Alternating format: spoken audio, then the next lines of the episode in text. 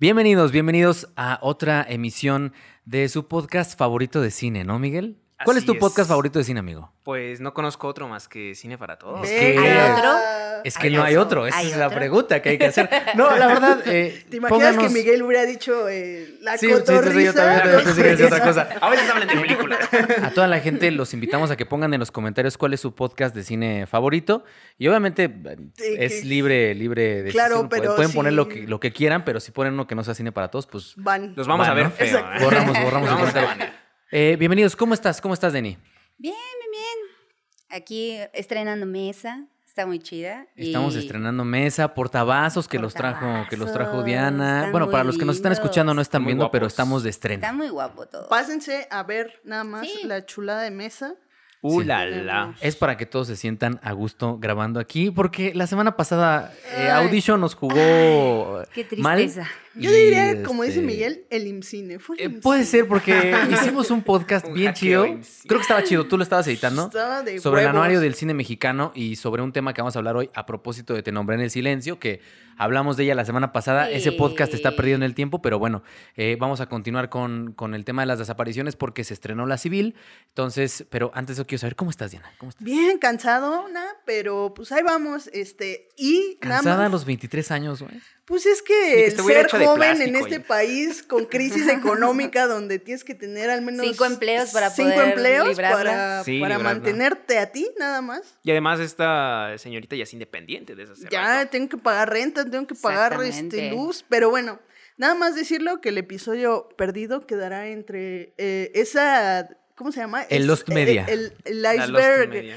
que ha creado cierto personaje ahí de la comunidad. Así Entonces, es. ¿Qué, di- qué dijimos en ese podcast? Eh, hicimos habló- algunas confesiones muy, muy... Se habló duro en contra de las Mm. instituciones de Ya este hay país. Pero material, ya hay material para sabrá. una segunda parte del, del iceberg. Pero nunca lo sabrán. ¿Tú cómo estás, Miguel? ¿Cómo andas, amigo? Bien, bien, la verdad es que este, esperanzado en que en esta ocasión no nos juegue triquiñuelas, ¿no? Sí, El- por ahí anda, le, le mandamos un saludo a la jefe que está monitoreándonos ahí en el sonido y a mi querido Vic que está checando que todo Hoy sí vaya muy bien hoy en sí cámaras. vino. Hoy sí vino Vic, creo que se va a notar. Bueno, es que no pueden Es notar que la no, diferencia porque, porque como no no vieron nada la semana pasada, No hubo. pues no No pueden notar la diferencia. Pero bueno, un saludo también a toda la gente más que, personal. nos, que nos está escuchando en Apple, en Spotify, en Google Podcast, a todos los que nos están viendo. Los invito a dejar sus superchats y hacerse miembros. Recuerden que van a estar recibiendo contenido exclusivo. Aún estamos viendo favor. cómo hacemos eso. La semana pasada creo que estuvo bien, pero no lo vieron y hay cosas que perfeccionar. Pero eh, vamos a ir viendo cómo se desarrollan estas cosas. Pero bueno, vámonos a la primera cortinilla, a las noticias de la semana, que en realidad pues son dos. Son dos y las vamos a comentar muy rápido. Un buen cinéfilo mamador está informado y actualizado. Noticias. Estamos de vuelta y la primera noticia involucra a uno de nuestros actores favoritos de el quehacer cinematográfico. En México resulta que Laida San- Sansores, que es gobernadora de Campeche, dio a conocer un audio en donde se escucha, y aquí, si no la jefe me va a regañar, presuntamente, ¿eh? Claro. presuntamente, Sí. todo es presuntamente, ante todo, ante exacto. todo, la, la duda, la Todavía duda razonable, como dijera un documental, una serie documental en Netflix. La voz de Alejandro Moreno, dirigente nacional de, del PRI, que, pues, que el PRI son muy bien portados en el PRI, yo no sé. ¿Quién dijo? eh, no, no, no. nadie, no, nadie dijo ¿qué- nada, ¿Quién dijo eso? Usted, cállese, Eh, cállese. Sí, nadie dijo nada. En el audio señala que Cinépolis, Cinépolis aportó no más, no Ah, sí, más porque es- 25 millones, porque... Se indignó que fuera solo Sí, 25. Bueno, en el presunto audio, Porque el bien podría- presunto, lo, el, Porque bien podría aportar 300 Porque podría millones, ¿no? aportar. Así Yo como si nada. más, güey. O sea, la No, verdad, la verdad, pura propina. Mira, si hay para salas dio- en la India, yo creo que hay para. presuntamente le dio el cambio que traía en la bolsa. Sí, dijo, a ver, a ver cuándo traigo la cartera, güey. 25 millones de, presuntamente, presuntamente, Presuntamente, amigo. 25 millones de pesos para campañas. En el audio se escucha al hombre, porque no sabemos si sí es o A lo no mejor es es. una inteligencia artificial. Eh, eh, dice, él me dijo, hay 12 diputados de Michoacán, que es mi estado. ¿Cuánto quieres que les dé? Y añadió, pero ese hijo de su reputa madre es para que dé 300. Eh, Fin de la cita. yo no agregué la grosería, de verdad, así decía. Y ya contestó Cinépolis. Cinépolis dice que... en Qué mal agradecido. que-. No, güey, digo. Miguel, Para toda la ¿qué- gente ¿qué de tienes? Tienes un láser aquí en la frente, amigo. Eh, Para toda la gente de Cinépolis. Fue Miguel quien dijo eso. Miguel es el que está Que no se confunda. Al tirador que nos Ah, está no. viendo. Bueno, esto ya no. ya no va a salir, Eh, pero no, no la dijo eso. próxima semana ese güey se siente siempre Ya ahí. saben por qué amanezco. No dijo eso, no dijo eso. pasar más Sí, de este lado de la mesa, por favor. Sí, sí, sí, sí. sí. Eh, no, no dijo eso Miguel, dijo otra cosa. En relación con ciertas versiones que han circulado en redes sociales, negamos enfáticamente que Cinépolis haya realizado las aportaciones que ahí se señalan u otras a cualquier partido político o coalición. Estaremos atentos a cualquier requerimiento de las autoridades y, como siempre, dispuestos a colaborar a fin de que se investigue y aclare cualquier duda en relación con lo anterior. ¿Qué opinan de esta noticia? Además de que, bueno, este, pues sí, a lo mejor y sí pensaron eso presuntamente. No todo es presunto a partir de lo que se iba a conocer, pero ¿qué opinan sobre esto? Pues es que esto es movida política, ¿no? O sea, ese es, ese es como el problema, que todo está filtrado desde estrategia política, desde para golpear a un personaje, y a final de cuentas, pues el mismo Alejandro Moreno, pues también lo va a negar rotundamente, cosa que de hecho ya, ya ha pasado, ¿no? Que se filtran videos, se filtran audios, pero también es verdad que, pues en audios es un poquito más fácil decir, y de hecho hasta suele suceder, ¿no? O sea, contratas a alguien, di esto, ¿no? Dilo con la forma en que hablan los políticos entre sí, y pues bien podría ser otra persona, ¿no? Bien podría ser que no, y que incluso hasta está, este, pues nada más ahí eh, tratando como de impresionar, ¿no? A, este, a, su, a sus compas de cómo las empresas pues los apoyan y que todavía les pueden apoyar más. No, o sea, puede ser sencillamente como pura este, ego de, de hombre político. ¿Ustedes qué opinan? Sí, como dijeran los señores, esos, los audios se pueden editar en Photoshop, ¿no? En audio, Photoshop. En- pueden en editar, Illustrator en le ponen Illustrator les pueden poner ahí unos filtros y hacerte sonar como que eres el dirigente del PRI. Aunque no lo seas. Aunque no lo seas, aunque es presunto. Eh, Diana. Eh, pues es que justo lo mencionábamos antes, ¿no? Este asunto, creo que por una razón no ha estallado tanto como en temas eh, que tengan que ver con film Twitter, que es porque un- es un tema que se tiene que agarrar con pinzas, ¿no? Empezando por la fuente de la que vino, que es una diputada del este, pues, gobierno en contra eh, o de la oposición. Eh, creo que sí, ¿no? Lady- Es que la, la jefe no lo están viendo, pero hizo una Pero cara así hizo como una cara de, duda. qué tonterías pero, estás diciendo. pero, pero continúa, continúa. Pero bueno. Gobernadora de Ah, Campeche, gobernadora, gobernadora de. Campeche. perdón, gobernadora. Este, Pero es Campeche, digo. el Este, vi ¿no? es- esperen, porque ya me sacaron sí, de nuestro señor productor se está ahogando ahí de se fondo. está muriendo. Es- Pero Miren, mientras tanto, pues, Aquí no le ha pasado, güey, que se ahoga con su saliva. es súper a mí común. mientras duermo, pero bueno, y me va a pasar después de decir esto. no es cierto. No, pues Lamentablemente se ahogó con su saliva en la noche y yo no desperto. es un tema que se tiene que agarrar con pinzas y se tienen que analizar bien. O sea, ya salió Cinépolis a decir que esos audios no eran ciertos, pero pues sí, creo que no está de más, eh, pues reflexionar al respecto, ¿no? Un poquito qué ha pasado con Cinépolis, por qué ha crecido tanto.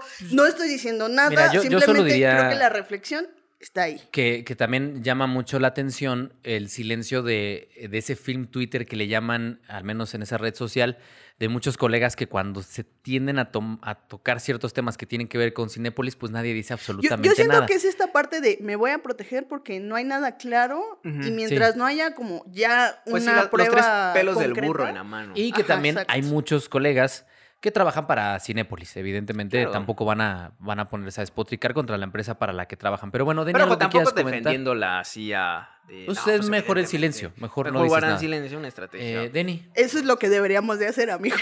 Pero bueno. No, es que, bueno, ya dijeron varios puntos, que lo investiguen, que no lo tomen a la ligera. O sea, está esta, este hecho o esta declaración, pues vayan, vayan detrás de esa pista, por así decirlo, se esclarecen las cosas, sale a la luz lo que tenga que salir, entonces sí, yo estoy más a favor de, eso, ¿no? Que no lo omitan. Así es. Y de fondo suena uno Sí, de los escucha. soundtracks más característicos de la Ciudad de México, que es el Fierro Viejo. No estamos Sí. patrocinados por el Fierro Viejo, ojalá, porque seguro esos- esas personas generan un dineral. Pero las composiciones de otro, de otro personaje del cine también sonaban Ah, como el Fierro Viejo, así metalicón, ¿no? Este, Muy entrañable. eh, ¿no? sí. Se grababa en la nostalgia de todo. Completamente. Creo que, creo que sí remiten a una, a una época. ¿no? Todos Claro. recordamos eh, Chariots of Fire de Vangelis, eh, que desafortunadamente falleció. Y eh, bueno, pues él hizo composiciones de películas muy icónicas como Blade Runner y Carrozas de Fuego. Nada más rápidamente comentar, Diana. Justo no es un comentario, más bien es como Es una pregunta. preguntar. Ajá, de hecho, no, es que a partir de su sonido, creo que muchas bandas eh, se han inspirado, ¿no? Que me viene mucho a la mente de Midnight, que tiene también este sonido como de noche, como que siempre te recuerda a eso. Hay un montón de, que Mr. Kitty creo que también eh, tiene un montón de estos amplificadores. Y pues nada, creo que es un sonido muy característico, tanto de Blade Runner como de la época, pero que de esa época y de esa película se inspiraron muchas bandas y salió música muy chida. Nada más Sí, decirlo ¿eh? eso. Escúchenlo. Tenía 79 años. Ya, ya estaba. Ya Era grande, una- pero tampoco tan. Eh, es que ahora ya, se consi- como, conforme va avanzando la medicina, ya los 80 estás Bueno, en la es- flor de la juventud. pero Los 80 son No, los pero- nuevos 40, Son los nuevos. O sea, Barda murió a los 90, por ejemplo. bueno, familia, sí, sí, sí. ¿no? Entonces. Pero bueno, eh, hizo también, por acá estoy viendo, eh, soundtrack de Bitter Moon, que es de, que era una película de, de Roman Polanski, y también de 1492, que, que esa es Ujú. iconiquísima esa canción. Sí, del 92, ¿no? La película. Exactamente. Entonces, bueno, eh, ¿algo que quieras comentar, Miguel, Denny? No, pues la de niña. que se aviente un No, monólogo pues, yo- sobre las yo- lágrimas y la lluvia. No, yo más bien quisiera como abordar el tema de los soundtracks en general. O sea, creo que eh, el, el que estos personajes se vuelvan representativos, ¿no? Que sus nombres salten más allá de, ay, ¿qué hizo la música? ¿no? O sea, creo que habla de personas comprometidas con la labor de, de la música para el cine, que no es igual que tener una banda sonora. No, es, ellos trabajan bandas sonoras. No soundtracks, ¿no? Que los soundtracks son más, este... Las irse- canciones que Exacto insertas. mm, canciones que ya son hechas, ya están hechas y las ponen en las películas. Ellos trabajan bandas sonoras, están eh, haciendo música especial para la película. Y también eso es un gran reto, ponerlo sobre la mesa, que creo que eh, si, una peli digo, si una composición musical le da el clavo, justo es el se re- revestir a la imagen, que muchas veces puede ser por sí sola bastante fuerte, pero cuando tiene la música adecuada, ay, se hace una combinación maravillosa. Entonces creo que es un... eh, bueno, a mí me gustaría decir que no dejen de lado este tipo de cosas para cuando ustedes hacen sus propias producciones. Piensen en la música también y que sea más allá de, bueno, pues para que no se escuche ahí como todo vacío, pues ahí métele una cancioncita y que sea efectista, ¿no? No, pensémoslo también como un agregado del, del propio cine y ahí está la prueba, se vuelven icónicos. Y es, es bien curioso porque son, son tan poderosas las melodías, este, los trabajos de, de Vangelis, que se pueden disfrutar solas, ¿no? O sea, ese, ha- hagan también ese ejercicio, o sea, si no están acostumbrados a ello, creo que es muy bonito. El sentarse o como ustedes quieran, pero sencillamente escuchar, ¿no? O sea, no ponerlo como de banda Un browniecito y te- No, lo- Uy, pues, si quieres un brownie o viajar, pero no, o sea, tal cual, sencillamente Viajar se refiere a atención. viajar en el metro, A amigo. viajar en el metro. Aquí no, no. o sea, puedes acompañar la, la música en tus actividades o bien puedes acompañar este, la música, ¿no? O sea, la música te puede acompañar en un momento. Y creo que es una, es una forma muy maravillosa de hacerle homenaje a estos artistas que, que pues, este, trascienden, ¿no? Pues escuchando sus trabajos, ¿no? Viendo sus trabajos. Y en este caso, pues sí, es un gran material de inspiración para todo aspecto.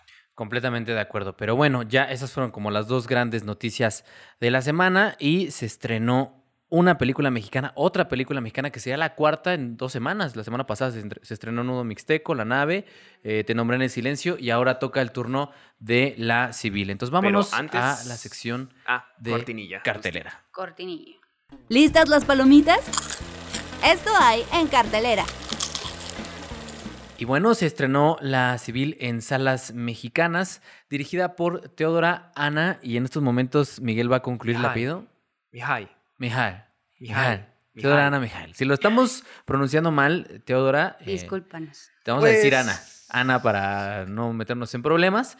Se estrena esta película que corresponde a este, decíamos, desafortunadamente ya una especie de género cinematográfico, que es el género de las desapariciones en México, que hay muchísimas películas. Desafortunadamente no pudieron escuchar el podcast de la semana pasada porque ahí se mencionaban un montón, pero ahorita en la parte de análisis nada más, no lo vamos a hacer como tan regio como la semana pasada, tampoco para repetirnos, pero ahí comentamos más, más títulos, ¿no? Incluido Te nombré en el, en el silencio, que creo que vale la pena retomar.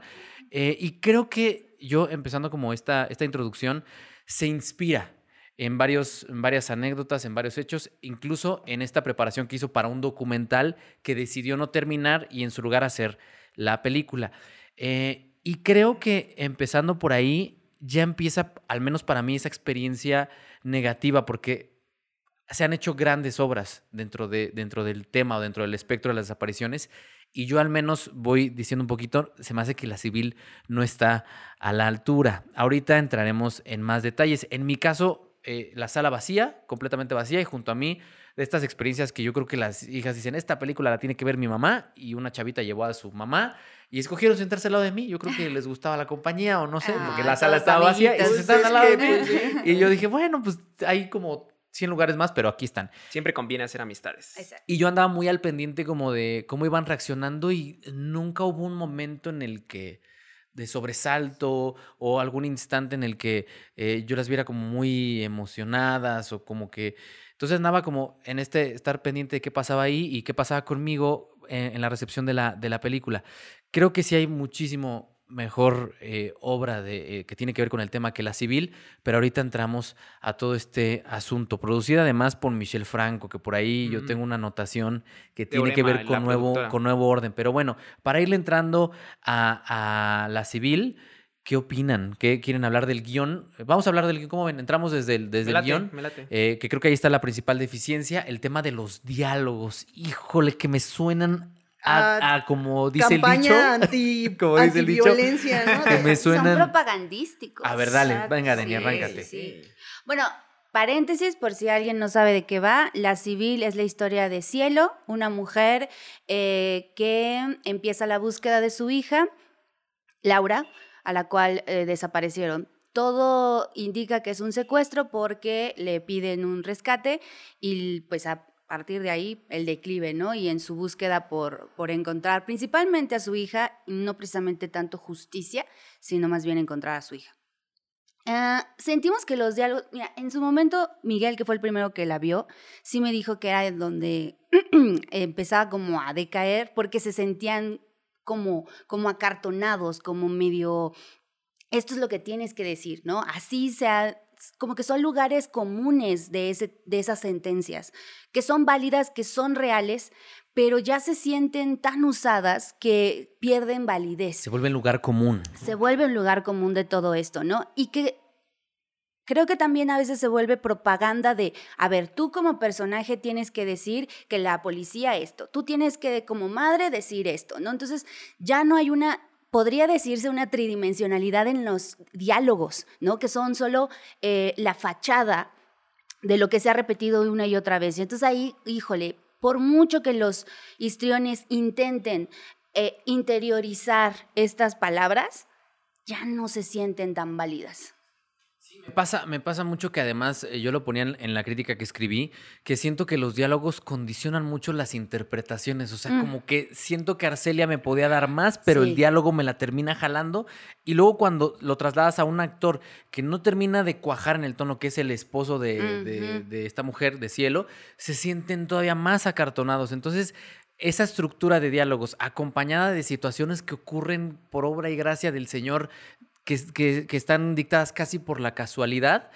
Y además, esas casualidades dictan eh, situaciones muy relevantes que van a pasar sí, sí. después. Entonces, eh, también yo, yo le entraría por ahí. El guion me, me suena esto de los diálogos tan acartonados, tan de lugar común, tan estas denuncias en el cine mexicano medio, medio facilonas, medio evidentonas, medio obvias. Y estas situaciones de casualidad que ocurren constantemente. Pero Diana, ibas a comentar algo. Que, que justo creo que el, el guion se siente así, o bueno, es mi teoría, porque siento que, a ver cómo digo esto, que, que a la directora, digamos que no es que le falte empatía, pero siento que sí desconecta un poco el tema por, por cómo lo muestra y por los diálogos mismos que no terminan, para mí no terminan de, de ser creíbles precisamente porque siento que hay alguien detrás que no se le está creyendo tampoco. O sea, no estoy diciendo que a ella no le haya afectado, sino que a través de la lente no se le nota. Y eso es algo que, que reduce su, su discurso, como lo dices, tan facilón, tan, tan, tan mínimo, de, de, incluso decir, estos son los buenos y estos son los malos, cuando en realidad, pues todo es más complejo. Y es uno de los errores que yo encuentro en la filmografía de Michel Franco. Y me resulta bien curioso que suceda un poco aquí, o sea, que, intente como explicar la situación de violencia diciendo, pues mira, los militares a veces pues, ayudan, pero ayudan bajo sus, sus métodos, ¿no? Y los malos pues simplemente matan porque pues son malos. En algún punto intenta como hacer esta, esta como que no todo es tan blanco ni tan negro, pero creo que ya es al final de la película cuando ya te muestran toda la violencia, que aparte también es otra cosa que a mí me, me sacó mucho de onda, como la violencia gráfica, sí la muestras del lado del, del narco, pero del lado de los militares no la muestras. Y entonces eso ya es un discurso... Eh, sí, evidentemente está tomando postura del lado de los militares. Exacto, y entonces a mí es, vuelvo, donde digo, es que se nota que no sé si, si la directora vive aquí, no sé si... No, no, pero sí ha, o sea, sí ha conocido México. Sí, sí, sí, hay una relación con México, pero, pero no, sí se sigue. exacto, pero pero entiendo el se punto siente de... extranjera. ajá, se siente... Entiendo es el que punto es de Diana lo que, no lo quería decir. termina a abordar desde una distancia. Desde una distancia que se Ah, nota que ok. donde el militar pues no siempre va a ser el bueno y Pero no, mira, no hay- siempre hay- va a ser el malo porque hay matices, pero espera, faltan esos matices eh, y ya se me olvidó lo que iba a decir, pero básicamente es... Eh, Es que ti- tienes un, un punto muy interesante que era lo, lo que yo le quería pasar la bolita a Miguel, porque creo que a Miguel fue de los cuatro al, al que más le, le gustó o al que más le, le llamó, pero un poco iba para allá. El guion también propone ciertas cuestiones que son demasiado explícitas. Y de pronto uno se pone a pensar, ok, ¿por qué una película como La Civil, en contraste con Sin Señas Particulares, a nosotros como mexicanos no nos, porque también estuve leyendo algunas críticas, no nos mueve tanto, o sea, nos termina moviendo más Sin Particulares porque quizá es más poderoso en su discurso cinematográfico, deja más a la imaginación, juega más con contextos que ya conocimos como los pueblos fantasma, en donde la gente prácticamente ha huido porque, por miedo a la, a la delincuencia organizada. Y en el caso de la civil, decide hacer todo explícito. Entonces, si hay un torturado, te lo va a enseñar eh, partido por la mitad directamente a cámara. Y si tienen a gente ahí este, ejecutada, te lo va a poner. Y si hay decapitados, te lo va a enseñar. Y a mí de pronto uno se pregunta, ¿por qué esto funciona tan bien en Francia y no tanto en México? Y mi respuesta es eso, ¿no? Es como esta, sigue siendo esta aproximación exótica, melodramática. Mira, estos como andan- Morbosa. mira estos como andan dándose en la torre. Apláudanle a esta señora que todo el tiempo hace el papel de la sufrida. Este, En medio de tanta violencia. Todo el tiempo y se vuelve una cuestión exótica. Y algo que propone el guion es esta violencia eh, que, que la hace espectacular. Hay- llega un momento, spoiler, no, no voy a decir la situación, pero llega un momento en el que Arcelia está esquivando balas, güey. Sí, sí, O sea, uno dice, estoy viendo, estaba viendo sin señas particulares, pero ahora estoy o viendo... asesino sin memoria de Nian. Ahora estoy viendo duro de matar, señor, cabrón, ¿no? O sea, lo, lo vuelve entretenido. Y creo que ese es, ese es creo que la principal virtud que yo le encuentro, para pasarte la bolita, Miguel, que es que to- toda la gente que ahora que subimos el video del cine mexicano en Zoom te dice, es que todo es narcos y todo es violencia y sombrío y aburrido. Bueno, la civil te lo hace entretenido. Ese es su, ese es su gran, su gran... no Es sé muy si digerible. ponerle es di- exacto, es digerible, es... no te es más preocupes. digerible que entretenido, diría yo. Te lo vamos a hacer digerible. No, y aparte te pone explosiones y, y pues, medio hay como partes medio de terror. Y, o sea, juega con, con, con el hacértelo para que no te. O sea, no es, no es Mercedes Hernández caminando toda la película para encontrar a su hijo. Y, y que resulta curioso porque... Hay esos momentos que te suben el ritmo y lo bajan y lo suben. Y incluso juega de pronto con estas convenciones del thriller policíaco de Sí, es- seguir. Y, eh, es decir, Yo juega con muchas es- convenciones que te podían ayudar a pasar la película. Y, y no, no, no juega con estas otras como, como Es reitero, que- como Sin Señas o Tempestad, que tienen un Pero es mismo esta ritmo, fauna, que tienen. ejemplo.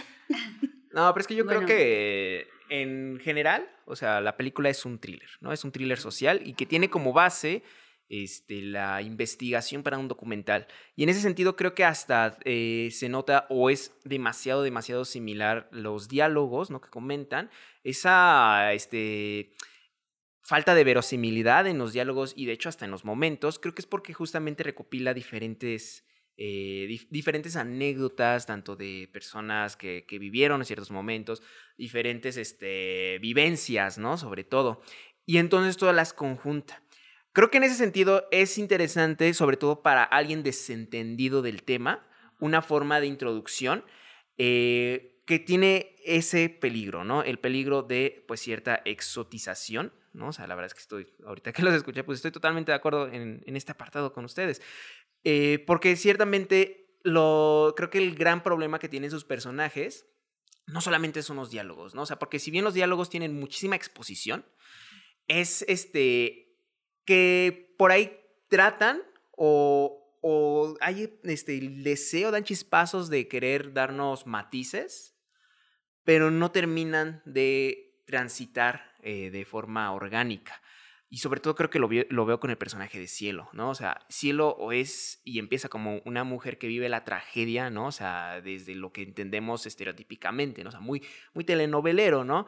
Este, la, la mujer abnegada y chiquita. Pero cuando crece, crece de repente como ya una mujer demasiado aguerrida, ¿no? O sea, tiene todavía como esta parte,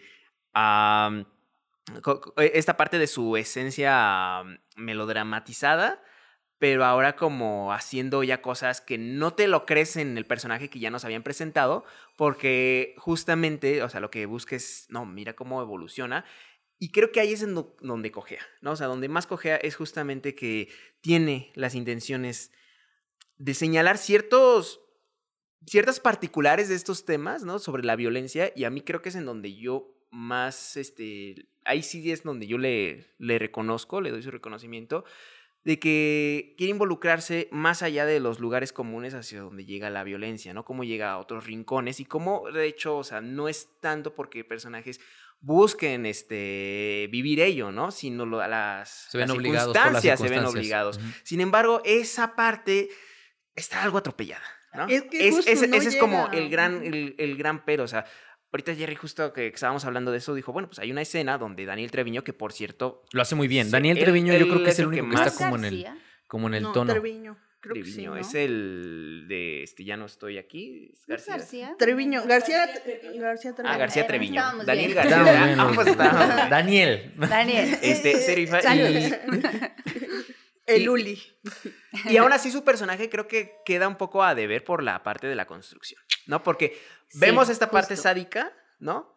Y luego cuando vamos ahondando en cómo eh, la violencia llega a todos los rincones, decimos, ok, vamos a ver otra faceta de él, pero apenas si la vemos por encimita, ¿no? Y ese yo creo que es el gran pero, dices, sí, me estás hablando de matices, pero no me los estás mostrando, me estás dando nada más como los polos opuestos. Pero eso pasa con todos los personajes que tienen, ahorita lo mencionabas, esa curva dramática, curva de cambio, cómo el personaje va evolucionando, todos evolucionan de jalón. Es decir, incluso los personajes eh, que aparecen como bits, como extras o, personajes que están ahí, eh, digamos, acompañando, por ejemplo, la mujer esta de la funeraria, mm. pasa en tres minutos de no te puedo dar información ah, te voy a dar toda la información. Y eso lo vuelve antinatural, o sea, lo, demasiado Lo hace superficial, ¿no? Se vuelve una experiencia superficial, que es, es cierto lo que dices, por ahí hay un personaje eh, que, que, es cercano a la familia, que tiene que meterse al, tema, de, y, también su, su cambio es, eh, es de, es de dos, dos minutos y terminan por contarlo, es decir, se juntan estas, estos vicios que tiene el guion de cambios acelerados con diálogos explicativos. Sí. Y ahí es una mala combinación. Sí, yo también pienso que, el, o sea, están poco desarrollados sus personajes, hay poca profundidad y también creo que no supieron de alguna forma estructurar un relato que pese a que el personaje podría entrar en un estereotipo, que sin señas particulares de alguna forma tiene un personaje similar, la madre abnegada que... Em, inicia esta búsqueda teniendo prácticamente nada, pidiendo favores más allá de una mujer aguerrida. Pero siempre responde a su, a su personaje. Y a sus limitantes también. No, y, además, más allá de eso, o sea, eh, su trayecto es mucho más interesante que el trayecto que tiene Cielo. No me acuerdo ahorita cuál es el nombre de- del personaje de Sin Señas Particulares. Pero siento que eh, pese a que su personaje, insisto, podrían iniciar en la misma caracterización, eh, se va apoyando más de las situaciones en las cuales las va- la, la pones para que sea creíble que ese personaje siga avanzando tanto, mientras que este no. Es, es sumamente raro que una mujer que de repente tiene esta, esta imposibilidad de enfrentarse a su marido abusador, de repente ya esté ahí, ¿no? En, en este momento de suma acción. Y medio te lo intentan ahí este, mostrar con esta escena eh, de ella con, al lado de un camaleón. Es como, ah, es el momento de la transición. Exactamente. Pero, pero no es algo que del mismo personaje surja como sucede con Sin Señas Particulares, por ejemplo. Sí. Completamente. Y por otro lado, yo también quería comentar el tema del retrato de la violencia. Que se decíamos, ¿no? Eh, se vuelve. Era, yo, sab- sabía, yo sabía que era el tema que querías, que querías abordar. Porque reitero, en experiencias como Tempestad, en experiencias como, como incluso La Libertad del Diablo, eh, sin señas particulares, no vemos tan gráfico, ¿no? En La Libertad es donde quizá se nota más por el tema de las heridas que tienen algunos de los entrevistados, y, pero no lo vemos todo el tiempo. Es algo que otra vez como mexicanos sabemos que está ahí y sabemos cuál es su gravedad, pero no necesitamos verlo. Y en el caso de la civil, pues apuesta por todo lo, lo contrario. Yo aquí tengo eh, que por momentos incluso sentí que era un, un shock gratuito. Es como, no necesitamos, ¿no? Por ejemplo, tienen una escena donde, donde Arcelia se enfrenta a, a- a, pues a unos decapitados, a unas decapitadas, y se, y se ven, y Sí. después vemos la reacción. Y yo, y yo me preguntaba, eh, como dice por ahí, ¿pero qué necesidad? Pero qué necesidad. Pero qué necesidad. ¿Para qué? Eh, ¿Para qué me lo enseña? Si, si simplemente yo podía ver a Arcelia viendo algo y su reacción y me lo daba todo. Ya estaba.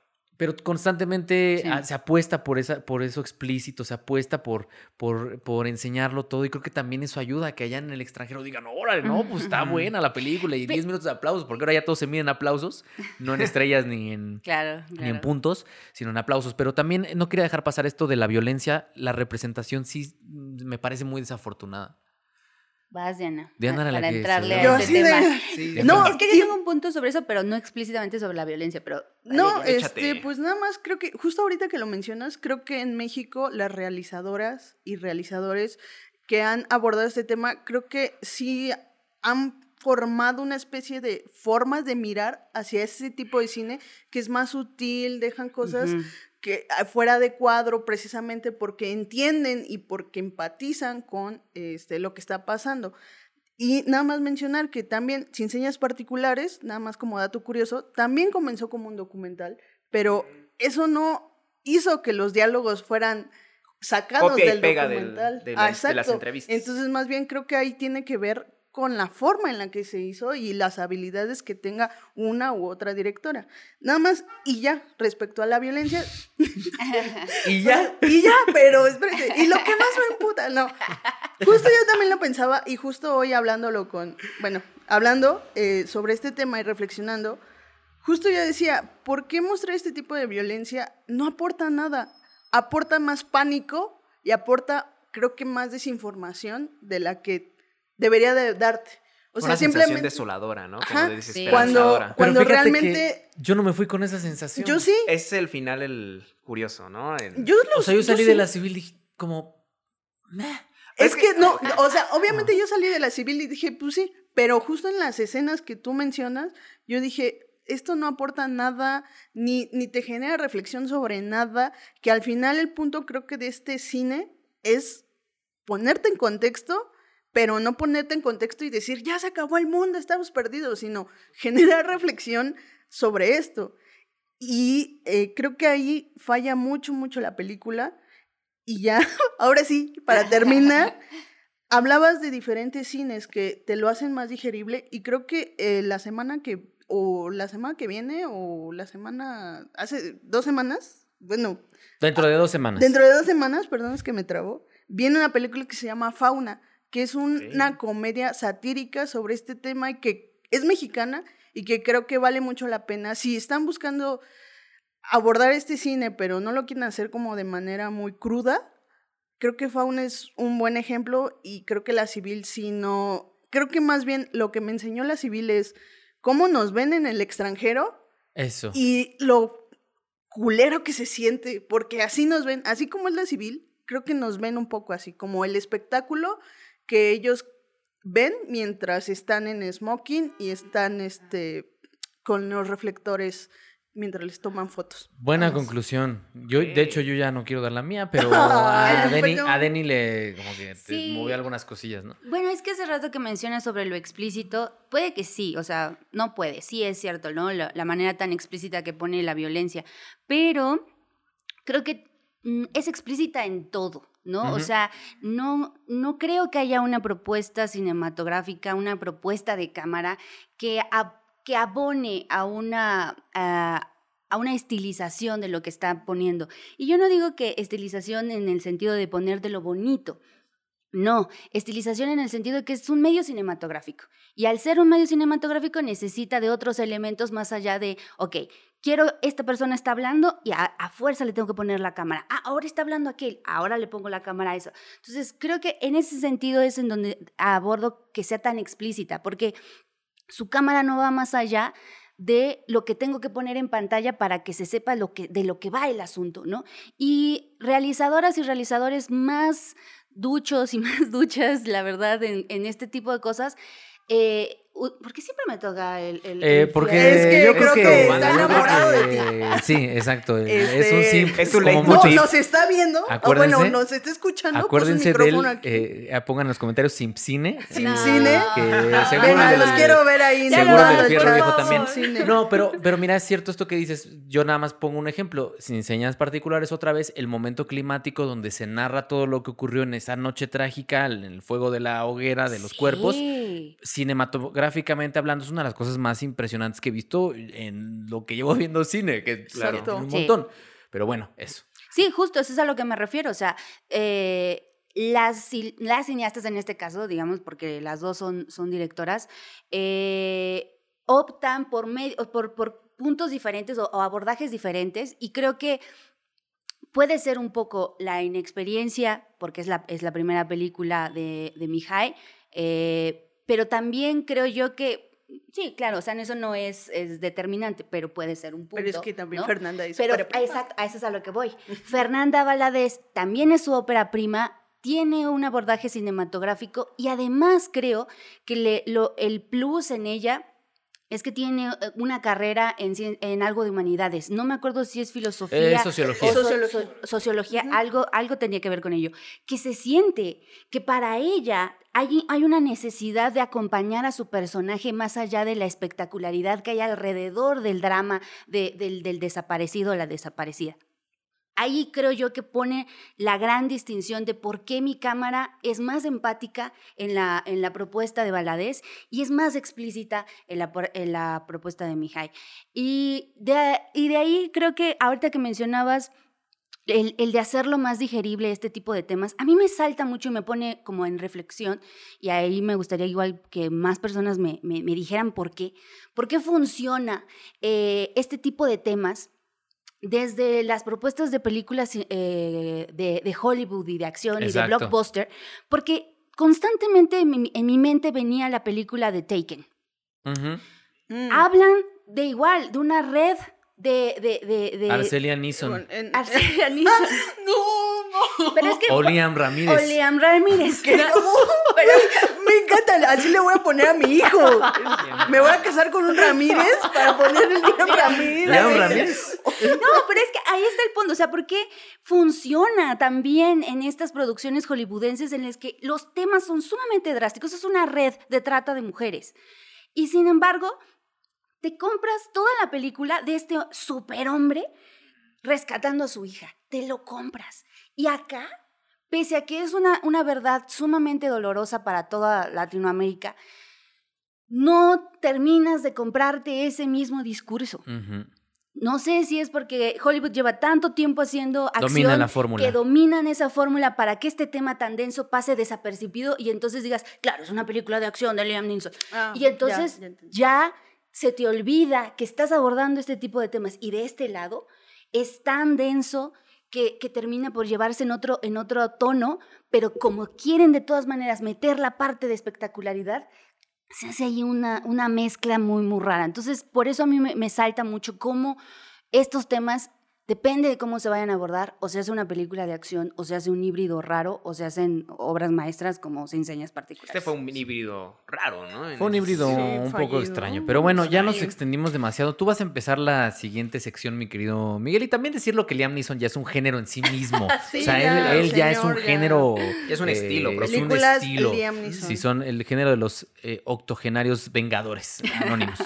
Eh, pero bueno, vámonos a, ahora sí a inaugurar esta sección que inauguramos la semana pasada, que es la sección de análisis. Uf, estos análisis no los hacen ni en IMCINE.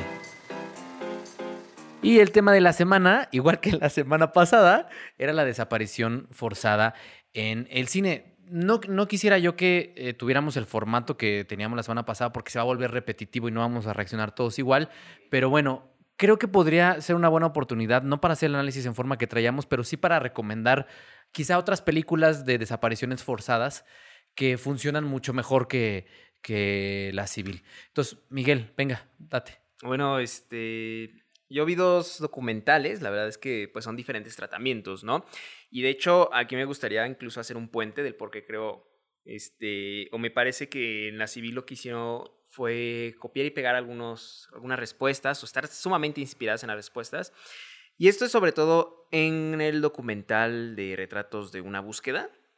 Retratos de una búsqueda, pues aborda eh, a diferentes mujeres, diferentes madres, sobre todo, que perdieron a sus seres queridos, en su mayoría hijas, en su mayoría también muchachos, hijos. Este, y varias de ellas te cuentan, pues, pues anécdotas muy fuertes, ¿no?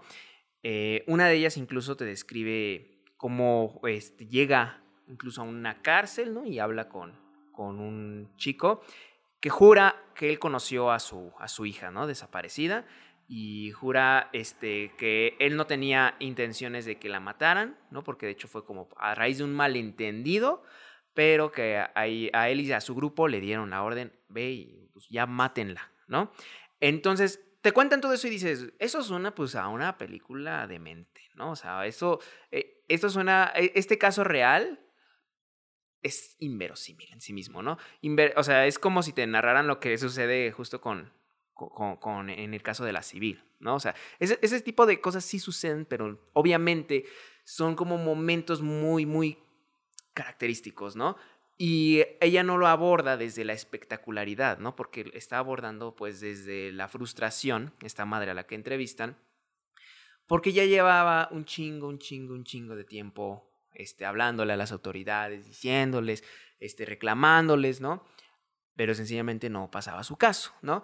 Entonces, este, lo interesante en Retratos de una búsqueda es que nos habla mucho sin ser tan, este, sin señalarlo directamente, sí está muy presente la burocracia, ¿no? El aparato burocrático que estorba demasiado a las investigaciones. Esa está en Filming Latino, por cierto, está a 29 pesitos, este, si tienen como la intención de, de echarle un ojito. La pueden ver en Filmin. Y Denise, la semana pasada nos decía que se había echado una, un maratón. Sí. Que yo también, miren, yo saliendo de la civil sí terminé como mu- muy Sí, me. cansado, Pero dije, por favor, ya que la próxima semana to- toca Top Gun y vamos a hablar de películas de bromance, por favor, lo necesitaba, güey. Porque también este, dos semanitas seguidas de estar viendo todo, nada más este tipo de Eso cine. también afecta de alguna es forma, desgastante. porque es Claro. violencia que sigues Sí. viendo y sigues viendo y sigues viendo y Sí, sí, sí, es desgastante. Entonces, pero bueno, Denny, de todo lo que viste, eh, ¿de qué podrías hablar? Bueno, es que yo quería como eh, indagar en cómo le hacen las y los realizadores para abordar el tema de la ausencia. ¿Cómo pones en pantalla justo algo que no está? Entonces, eso me intrigaba un poco y por eso me, aventé como este maratón de la depresión. Pero llegué como a encontrar puntos en común que es justo a partir de la, del contraste. ¿no? Están abordando el tema de la ausencia a partir de justo de lo que dejaron atrás, de esa vida que continúa sin ellos y ellas, eh, de estas madres que el simple hecho de ponerlas en pantalla es eh, las dos cosas, ¿no? Eh, se funden en ellas la persona que ya no está y la persona que continúa esta búsqueda. Y que además lo hacen muy evidente con, con estas playeras, con cosas que siempre llevan el rostro de esta persona, como ya casi eh, en, una, en una postura que, que nunca más se va a mover, ¿no? Porque tiene que estar en la fotografía esa persona. Y también me llamó mucho la atención que Obviamente tienen que incluir material de, archivo, por así decirlo, ¿no? los recuerdos fílmicos o, grabados más bien de cada una de esas familias y, y sacan las fotografías de sus desaparecidos y de sus desaparecidas y material previo a la desgracia, ¿no? Que eso creo que también le ayuda mucho a los matices, para que no solo sean estas mujeres que sufren todo el tiempo, sino también esta otra parte, cómo era su vida antes de toda la desgracia. Y creo que una de otra de las cosas es, eh, obviamente, ninguno de estos documentales que alcancé a ver se libra de las eh, entrevistas, ¿no? De, la, de, las Talking Heads, pero creo que de todas formas es muy válido utilizar esta herramienta porque, vuelvo al punto, poner a estas mujeres en cámara es poner dolor, claro está, pero también la entereza con la cual estas mujeres continúan su vida y la labor social que hacen cuando las autoridades jamás se aparecen, ¿no? Entonces, creo que en esas, en, eh, esas entrevistas, si los entrevistadores, las entrevistadoras son lo suficientemente agudos, van a generar una, eh, unas respuestas muy acertadas que terminan siendo verdades bien densas, ¿no? Como en el caso yo recomendaría eh, Tiempo Suspendido de Natalia Burstein, de una mujer que fue fundadora del movimiento de las mujeres de la Plaza de Mayo, de los desaparecidos de la dictadura argentina. Y esta mujer en sus 86 años tiene ya demencia.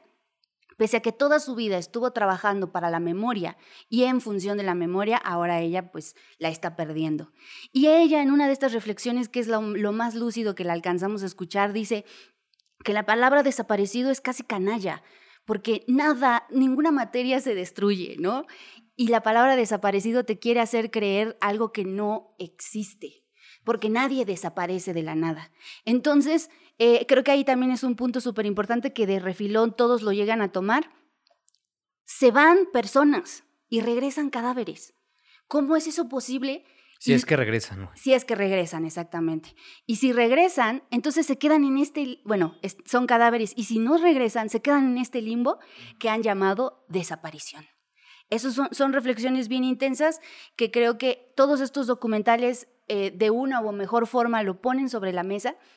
E insisto, cómo le hacen los realizadores y las realizadoras para poner la ausencia, bueno, pues con un montón de herramientas, entre ellas tomar de protagonistas a estas madres buscadoras y pues yo creo, que de ahí nos da pauta para hablar de Te nombré en el silencio, que es sumamente, eh, eh, creo que no se olvida de su propuesta cinematográfica, además de exponer un tema súper recio súper intenso y súper doloroso para México, eh, pero está ahí una propuesta cinematográfica. Sí, y hablas, una de las cosas que más me llama la atención de, todo de todos estos temas o géneros es que justo se desprenden ciertos signos y símbolos. Por ejemplo, la Cruz Rosa, que ya sabemos cuando vemos una, a qué alude, eh, justo la, figura de la madre como la principal, eh, y eso suena muy feo, pero es la principal responsable de encontrar a sus hijos porque nadie más, responde a esos llamados. Y, y, era algo que decíamos la semana pasada, al menos en el caso de la película que yo investigué, pues pasa lo mismo en México, en Argentina, que en Chile, que, que yo hablé, hablé, la semana pasada de Nostalgia la Luz, donde ocurre exactamente lo mismo, las gorras que se ponen para poder soportar el calor del sol, estos parajes desérticos en donde van y, encuentran estas fosas. Es decir, se genera una colección de, de signos y símbolos que también ya forman parte del, del imaginario cinematográfico de los realizadores, incluso en Soles Negros, por ejemplo, que es en blanco y negro, también ahí hay ciertos, ciertas, ciertas imágenes que ya uno inmediatamente lo remiten a ciertas cuestiones que tienen que ver con el género. Y decías algo que me llama la atención y, y, juntándolo un poco con Te en el silencio y con la civil, que la materia no se, no se destruye, ¿no? Todo el tiempo, todo el tiempo está ahí y eso es lo que hace Patricio Guzmán con, con Nostalgia, que es pues sí, aquí en el desierto de Atacama hay partículas de, del cosmos, hay partículas de la Tierra y hay partículas de gente, güey.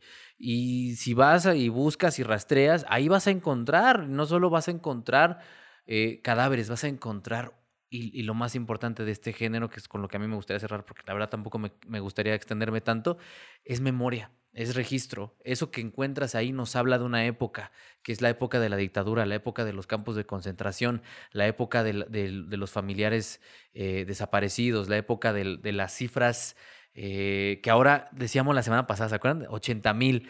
Y ahora ya se confirmó que es 100 mil y esa es cifra oficial. No, de hecho decíamos eh, que, ya, ya se había confirmado, ¿no? Y justo días después se confirmó esa cifra. Y a diferencia de la civil, yo sí les recomendaría muchísimo que vayan a ver eh, Te nombré en el silencio, que sigue en cartelera. Obviamente le pasó lo que le pasa a toda producción mexicana, le recortaron un montón de salas pero sigue estando en varias salas de la Ciudad de México. Si pueden ir a ver este fin de semana Te nombré en el silencio, háganlo porque de verdad las convenciones, el uso del sonido, la protagonista Mirna que juega con esto de lo negativo, de la tristeza, de la pérdida, pero lo positivo, de la alegría, de la búsqueda. O sea, como que todo el tiempo está jugando con estos elementos. Vayan a ver Te nombré en el silencio, que es un peliculón. Pero Diana, venga, date.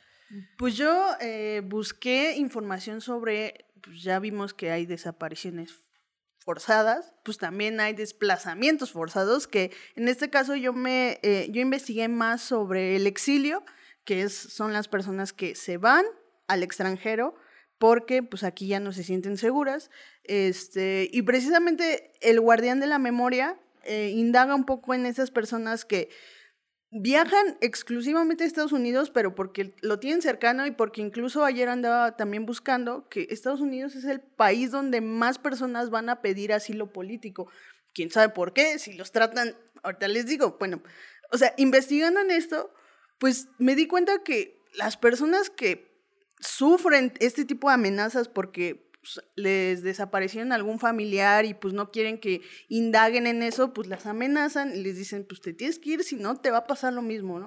Pues la gente tiene que seguir adelante porque tiene pues hijos, tiene abuelos, entonces pues no les queda de otra que irse, pero aparte de ese infierno, pues van a vivir otro infierno, que es estar en Estados Unidos. Sí, en un país con un idioma que no hablan, eh, sin conocer a nadie. Con una sociedad. y, y, fuera de esto, si es que logras pasar, porque el proceso es humillante y agotador, ya lo decía yo, y que el 99% de las personas que piden asilo, bueno, eh, refiriéndose al caso mexicano, los deportan, no son aceptados. Y justo ayer, yo, perdón que dé cifras, eh, pero voy a dar una cifra que a mí me parece escandalosa. desde 2017 a la actualidad hay 1.7 millones de casos retrasados, porque también esa es otra.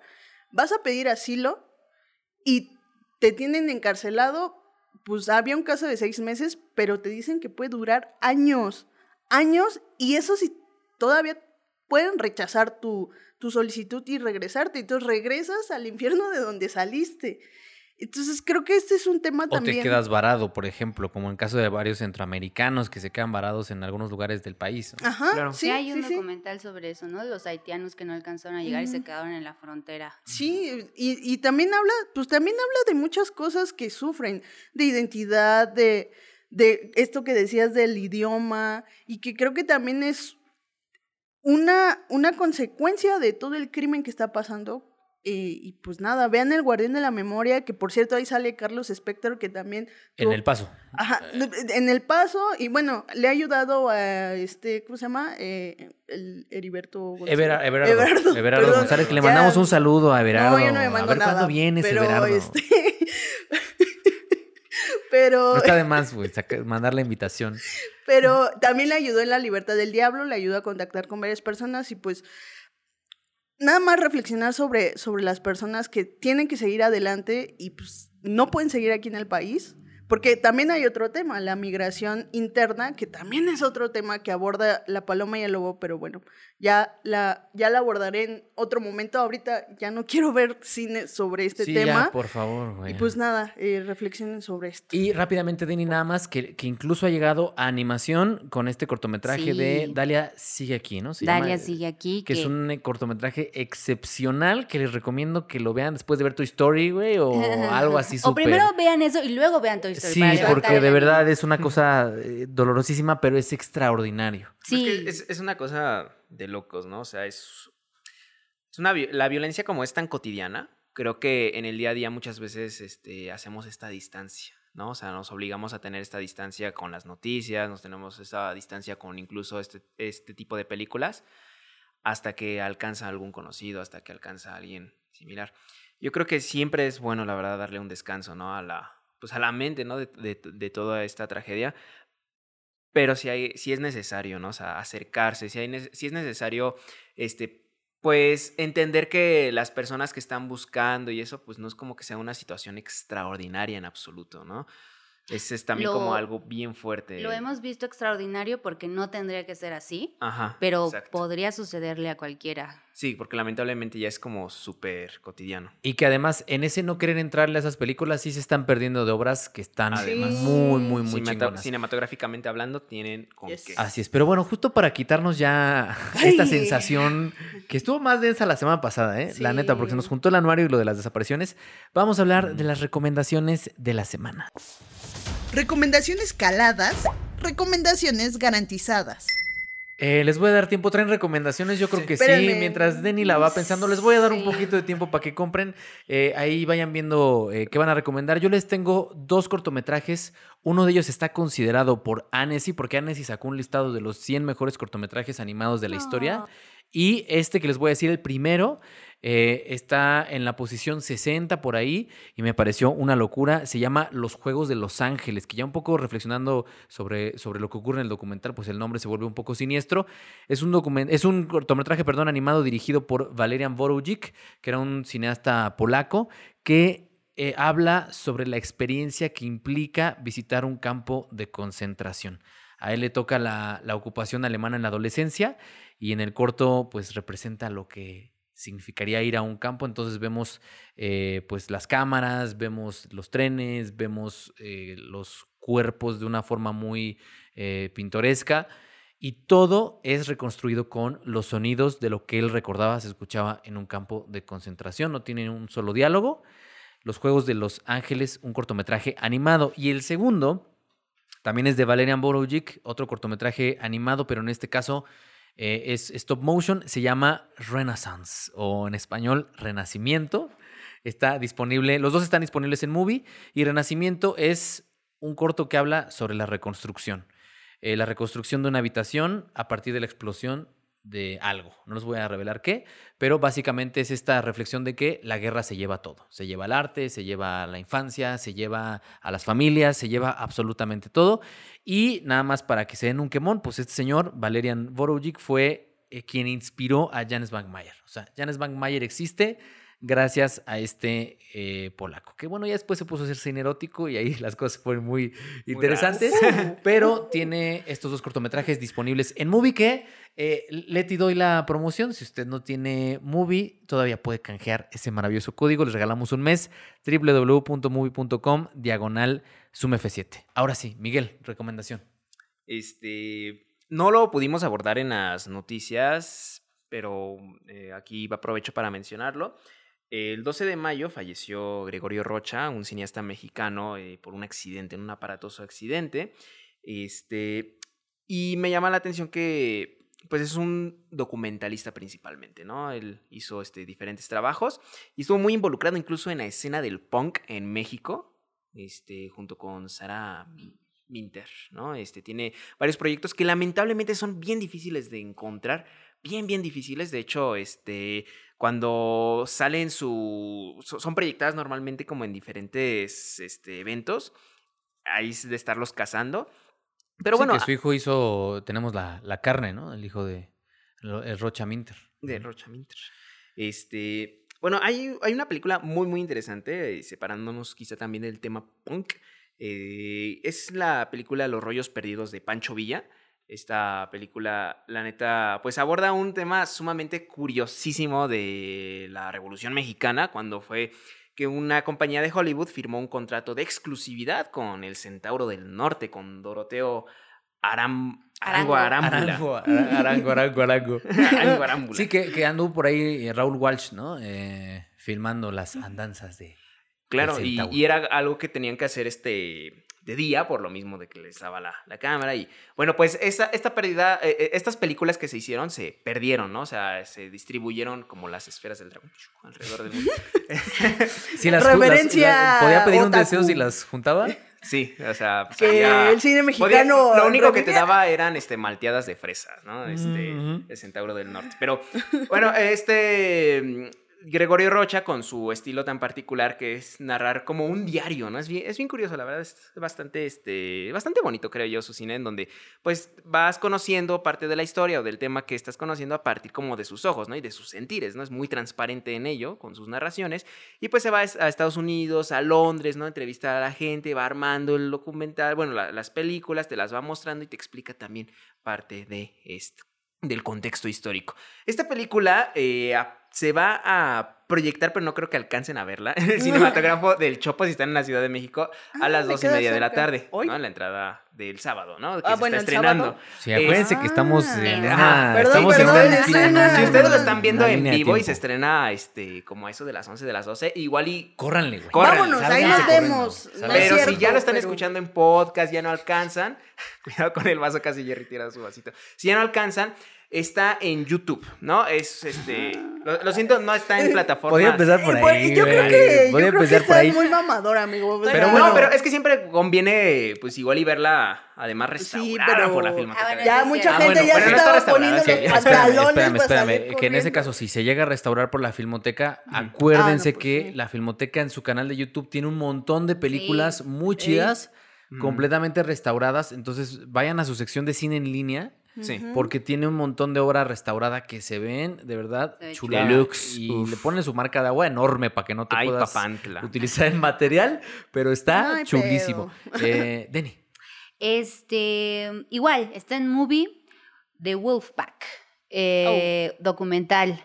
De Crystal De- Mosel. Así es, Cristal Mosel. Eh, ahorita que menciona igual, ¿no? Como el cine en la vida, que, que- ¿de qué forma influye el cine en la vida? Bueno, pues en esta familia se, son los hermanos Angulo. Los Angulo. Los hermanos Angulo viven en un departamentito en Nueva York y su padre conservador no los ha dejado salir. Y su, única, su único vínculo con el exterior son las películas, son afines al cine de Tarantino. Y además, creo que, o sea, todos le entran al juego, pero hay uno en particular que es el más clavado con el cine y que justo, ¿no? Hace estas réplicas de las películas de Tarantino. Y pues es un poco eh, conocer la vida de, de todos estos hermanos en su dinámica del día a día, pero que han sido pues trastocados por esta crianza tan, tan cerrada y además que han tenido pues el, el- el cine como vínculo con el mundo exterior. Entonces está... Sí, que el papá era genial. medio hippie ahí, tenía una como, era como una microsecta. Sí, es una y- cosa como ahí del, del, del papá del Castillo de la La Pureza. Exacto, ándale, Justo, tiene un castillo de la pureza vibe. Y yo nada más agregar, Denny, que gran recomendación. Qué chido enterarme que está en movie. Y esa película se hizo con una Canon 7D de hace como 10 años. Entonces, este, si No Crystal. Mosel hizo esta peli, este documental con una 7D, pues ustedes pueden hacer. Es que hay que saber dónde más. poner la cámara, cómo hacerlo, no solo el equipo. Tener buena luz. Hay que saber eh, La luz, amigos. utilizar las herramientas que uno tiene. Luz, Pero luz, bueno, luz, eh, Diana. No, pues, o sea, ustedes recomendaciones bien densas. Y Diana, te, Este, puso el chuec. pues el Shrek 1 Y dos. eh, es un ogro. Ah, no. No, a ver, eh, en el episodio perdido creo que todos terminamos un poco bajoneados. no. Y aparte, pues los problemas técnicos, pues yo ya estaba hasta la madre. Entonces dije, ¿qué veo? Y gracias a alguien, a un amigo muy querido, que, Ah, de nada. que me prestó, que me prestó su, dije muy querido, no, No es Ah. cierto, que me prestó su cuenta en Star Plus, me puse a ver Only Murders in the Building, o para quien no sepa inglés, es solo, asesin- solo asesinatos en el edificio. Solo asesinatos. en Que el justo edificio. tiene que ver un poco con el tema que abordamos en el episodio perdido, justo cómo Estados Unidos ve al thriller o a los true crimes diferentes a los mexicanos, que obviamente, pues de este lado, pues es más denso y allá es más espectáculo. Como, uh, no qué tiene nada que ver, o sea, no, no, no es abordado de manera tan seria, es una comedia protagonizada por Steve Martin, Ma- Martin Short y Selena Gómez, que es un trío pues muy eh, pues, disparejo de personas que son fanáticas de este tipo de podcast, ¿no? Porque allá en Estados Mm. Unidos son famosísimos los podcasts sobre... Los Simpsons hicieron un capítulo de eso. de- Ajá, sobre O sea que tendríamos que hacer el canal en inglés, Mande. como Film, Film for All. Oh, Thing Hay for que hacerlo en All. inglés, güey. Sí, sí, para llegar a más people. Wow. Me, me, volé me A voló más la people. cabeza. Y yo, y yo en mi cabeza, llegar a vale, más vale. people. Movies for all. Sí, los podcasts de True Crime son Cinema súper for Sí, all. son- Cinema for all. Cinema for all. Cinema for for everyone. cinema. For For everyone. everyone. Pero sí, o sea, y entonces en esta, digamos, en esta alegría que les da resolver crímenes, porque creo que incluso en Estados Unidos es muy famoso también eso, que mucha gente, muchas comunidades han llegado incluso a resolver crímenes. Sí, Ah. sí, Y sí. que- El de no te metes con los gatos ahí que Ajá. toda la gente Ah, yo tengo mis dudas de ese Ese documental. se- es- parece que es fake, ¿verdad? Yo lo veo Pero fake. bueno, Sí, pero hay sí, otras cosas. que- parece El, que investigarlo, no. el- ¿cómo se Hay que investigar a los investigadores que investigaron el caso.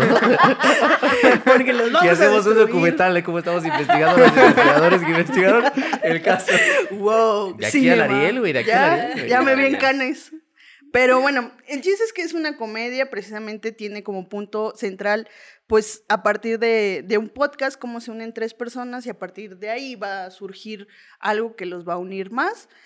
Pues es una comedia muy ligera, pero creo que aparte de, este tema de los true crimes, creo que sí hay un tema en específico que se llama, que, creo que le da un poco de claridad a por qué la gente es tan fanática de este tipo de cosas y creo que es porque están muy solos. Creo que a través de, de los true crimes, de las comunidades que se hacen alrededor de esto, encuentran un poco de compañía y eh, pues eso hace que sean más felices. Y pues teniendo a dos personas pues ya mayores como Steve Martin y Martin Shorts, pues a través de, de la serie pues, se ven como sus vidas pues terminaron solitarias y pues tienes a Selena Gómez, que es pues, una jovenzuela, y pues lo interesante es la relación de estos tres eh, personajes. Y pues nada, véanla. Es, tiene como ocho episodios de media hora cada uno. Véanla, está en Star Plus. Se la van a pasar chido. Y la segunda temporada creo que se estrena este mes. Bueno, el mes que viene. Ahí está. Más bien. La soledad y el ocio, ¿no? Eh, que son. Pues lo el ocio porque viene en Nueva York, entonces. Sí, imagínate. Pero bueno. Sí, sí. Eh, y bueno, este podcast, la verdad, es posible Está gracias, gracias por- a. No, no está patrocinado. No, desafortunadamente no, pero es posible gracias a la generosidad de la gente que Así deja es. sus superchats A su y deja amigos. sus Gracias. membresías. Entonces, vámonos a la sección en donde ustedes eh, proponen y aportan con estos maravillosos superchats. Con sus comentarios. Tu apoyo hace posible este espacio. Productores del podcast. Productores del podcast. Voy a empezar leyendo los tres de la semana pasada que se perdieron en el tiempo, pero para que no se pierdan, vamos a empezar, que eran tres de Emanuel. Emanuel Mata, Exacto. que decía, estaría bueno una sección para miembros, o no, donde reseñen pelis cagadas propuestas por los miembros, o no. Siento que sería interesante. ¿O no? O no. Digo el chiste otra vez. ¿Lo haremos? O no. O no. Sí. ¿O no? O no. Bueno, ya, ya perdió, perdió gracias. Y él eh, seguía, seguía con, con los superchats, dio un par más para que lo tomemos en cuenta o no. Dice, yo propondría Superbad por el gran guion que tiene y Oceans, Oceans, estoy yo con el Sí, inglés, pero... pero ¿y quieres ¿Quieres hacer? hacer, Sí, quiero hacer inglés, pero Oceans no puedo. Oceans Oceans. 12, Oceans, Oceans Ok. 12 por la edición y trabajo de cámara. Están chidas para verlas bajo efectos de y siguen sin aparecerme sí, de, de brownies, ¿no? De, de lo que ustedes quieran, ya cada quien De agarra. orégano. Y eh, también puso otro superchat, muchas gracias Manuel, echó la casa por la ventana, incluso una sección donde inviten a los Y miembros. pone una carita así Y de. una carita. "Ué". Y oigan, yo aquí tengo que hacer un, ustedes tienen más, pero ahorita los leen, porque YouTube nos habilitó una cosa que se llama las gracias. Super, dar las gracias, gracias. las super gracias. Entonces, cuando ustedes vean un video, ahorita están ustedes viendo el podcast, los que están en YouTube, los que están en Spotify y en Apple, pues no, no están viendo ni madres. Pero los que están en YouTube están viendo el video y abajo hay un corazoncito que dice gracias. Ustedes le pican ahí y les abre una opción en donde ustedes pueden darnos las gracias con, con dinero. Con dinero. Como pues todo en este Como mundo este capitalista. Mundo cerdo, mundo capitalista. Unas Entonces, gracias capitalistas. si ustedes nos dejan sus gracias, ahí les pone la oportunidad de dejar un comentario. Ahí también van a entrar en esta sección. Entonces, esta persona dejó unas super gracias Wow. y es Sadid Ramírez. Muchas Ah, gracias por esas super thanks. Y dice, ¿creen que es importante guardar en formato físico aquellas películas que con el paso del tiempo son más difíciles de conseguir? Actualmente estoy tratando de encontrar Cure de Kiyoshi Kurosawa por, por un medio legal, por supuesto, aclara, porque nadie dudó, ¿eh? No No, te Nadie iba a poner en No duda el medio por el que lo estaba consiguiendo y dice, por supuesto, pero es realmente difícil. No, pues es que por eso la piratería luego se termina siendo la única opción en muchos de los Exacto. casos. ¿no? Pero es cierto, de- decía Bernard Herzog en Lo and Behold que si llega a haber una tormenta solar que va a haber, todo lo digital se va a freír. Tus películas. Y que siempre va a ser muy importante. Si tu disco duro que tiene todo. Toda tu vida guardada, Toda tu ¿eh? vida guardada y se va a freír. Entonces, la recomendación que hace Herzog es eh, pues conseguir los discos. Ahora, Criterion es muy consciente de eso, Criterion Collection. Entonces, lo que están haciendo es que están tratando de darte cada vez más ediciones de coleccionismo que traigan libritos, que traigan material extra, que vengan en buenas copias. Entonces, eh, recuerden que en 2018 tenía el dato, solo el 10% del consumo general de cine era en formato eh, físico. Y de, ese, Oh. de ese formato físico eran ediciones muy específicas, o sea, ediciones de colección.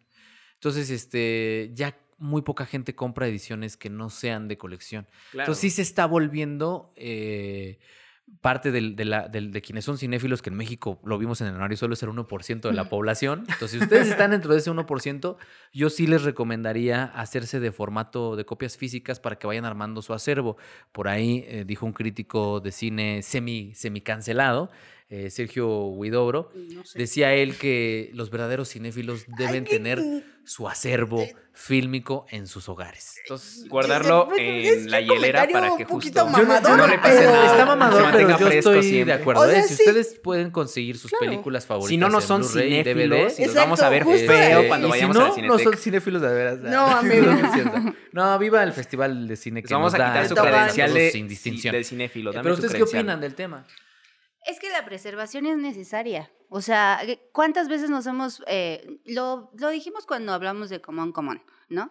Cómo eh, hay, una, hay un registro de un montón de cosas y los que se preocupan por hacer ese tipo de registros son otras cinematografías. Y terminan las, por ejemplo, la nuestra o en la quemazón de la cineteca, o este, perdidos. Entonces, eh, creo yo que sí es necesario un, un- alguien que se dedique a eso. La Filmoteca, nuevamente, es una de las instituciones que lo hace, también la cineteca, dijiste, ¿no? Sí, claro. Pero a veces no se dan abasto, ¿no? También se necesitan particulares para ello. Entonces, yo, yo sí, sí estoy súper a favor de que se haga un O el propio Gregorio Rocha, o sea, Eh, era, era claro, justo lo que hacía. Hay es- muchos cinéfilos este, que justo hasta con sus propios recursos, pues tratan de restaurar las películas, Los las tienen guardadas, los Scorsese. Scorsese, ¿no? Eh, y es muy importante, eso sí, Denny, y estaremos de acuerdo los dos, que encontrar cine mexicano del, del, del 2020 para atrás es dolorosamente tortuoso. Difícil, difícil. O sea, es muy difícil. Pero bueno, Y por algo eso más que comentar. este, hasta, ah, bueno, tengo hasta como la, la anécdota, ¿no? De, del profesor este Ayala Blanco, que todas las películas que salían en Canal 22, ¿no? O sea, mexicanas que sabía que eran, que tenía que estarlas cazando, las grababa en su VHS, ¿no? Porque él ocupaba VHS, incluso en el 2019. Es que a la Blanco le tocaban hasta las litografías, güey, ¿no? O sea, No, y- y- y es una- Le tocó grabarlas hasta de celuloide a celuloide. Pero bueno, yo, yo lo que hasta incluso como recomendaría, si usted es muy clavado en eso y hasta le saque la preocupa, videocasetera. Saque la videocasetera, grabe en OBS, este, todo lo que esté en streaming, ¿no? O sea, güey, No, es que no, espérate. no, eso no se Miguel pero- tienen, tienen más superchats, Sí, ¿no? sí, Por ahí sí, ustedes. aquí Miguel es el de la orilla, el de la otra orilla.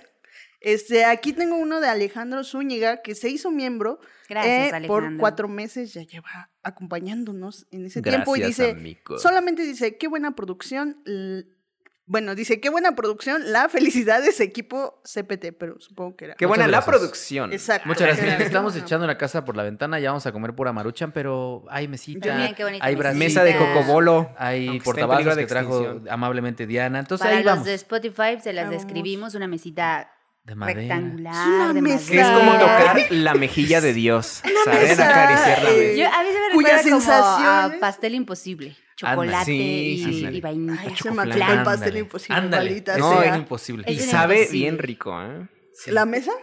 Sí. No la he probado, pero Ya la lamí. está muy bonita. Eh, hay más, más membresías, ¿verdad? Ajá, Sí. de Venga, Matías Dani. Ah. Escalante se hizo miembro durante cinco meses. De las películas compitiendo en Cannes, ¿cuál esperan? ¿Cuál esperas, mi querida Deni, mi querida Diana? Todos, Ah, yo aquí todos. traigo la lista porque no me acuerdo de todas las que están, pero obviamente espero con ansias Deci- Decision to Live de Park Chan-wook. Ufas pantuflas. Sí, porque pues, ya tiene un rato, como seis años que salió The Handmaid. Entonces está bueno que regrese, además con un, creo que también es thriller y en otra época, ¿no? Se había ido como a hacer algo más este, vintage con The, The Handmaid y ahorita pues regresa.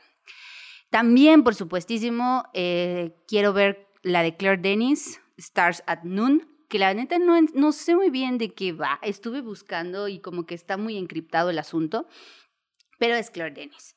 Entonces, definitivamente estoy Tiene ansiosa. Y también agregaría la de Coreeda, Broker. Mm. Este, yo no, no recuerdo la anterior que, que, que Mm. decía Miguel, que a la anterior le fue pues más o menos, pero yo, Shoplifters me pareció una chingonería, entonces la espero, la espero con ansias.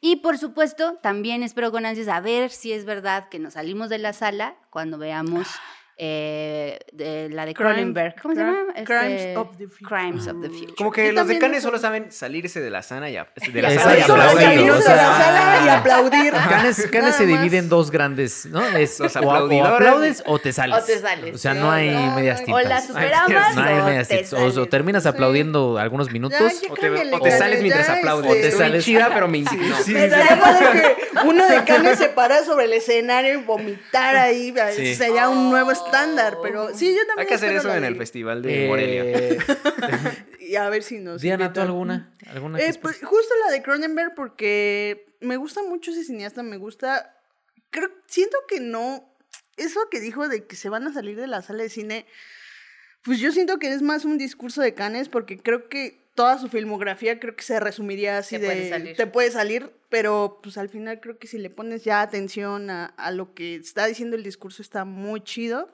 Y pues nada, creo que mi película favorita de Cronenberg es Videodrome y pues por eso. Yo ya decidí que si no nos invitan, me va a valer que qué, güey. Pues Entonces, a Canes, ay, Yo ni sé qué, yo ni sé qué no, hay pues, y hay muchas otras cosas que ver. Híjole, a Estoy muy yo- clavado con yo-. Entonces me faltan muchas películas de él y voy a ver esas antes de que ya cuando el Festival del Togán me pase mis, mis pases de prensa ya las Justo, veré. exacto. Eh, pero bueno, hay más membresías por ahí. ¿no? Sí, es de Denny va a leer la siguiente o está Diana. Ah, ¿O no? ¿O no?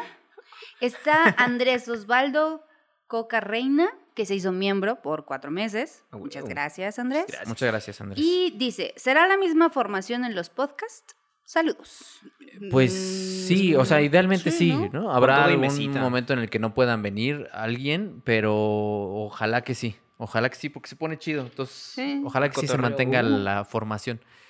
Eh, Bueno. Miguel no sabemos después de las declaraciones que hizo, eh, no vez. sabemos si Es vendrá. posible que. Tal vez me suicide con siete Ay, apuñaladas en la sí. espalda. Que Sí, te tal caiga vez- sobre un Tal vez este, Sí. Miguel pise una cáscara de plátano y caiga sobre 253 casquillos percutidos cuerno Ajá, de chivo. Exacto. Esas cosas pasan Sí, todo el sí, tiempo. sí, todo el tiempo, sí.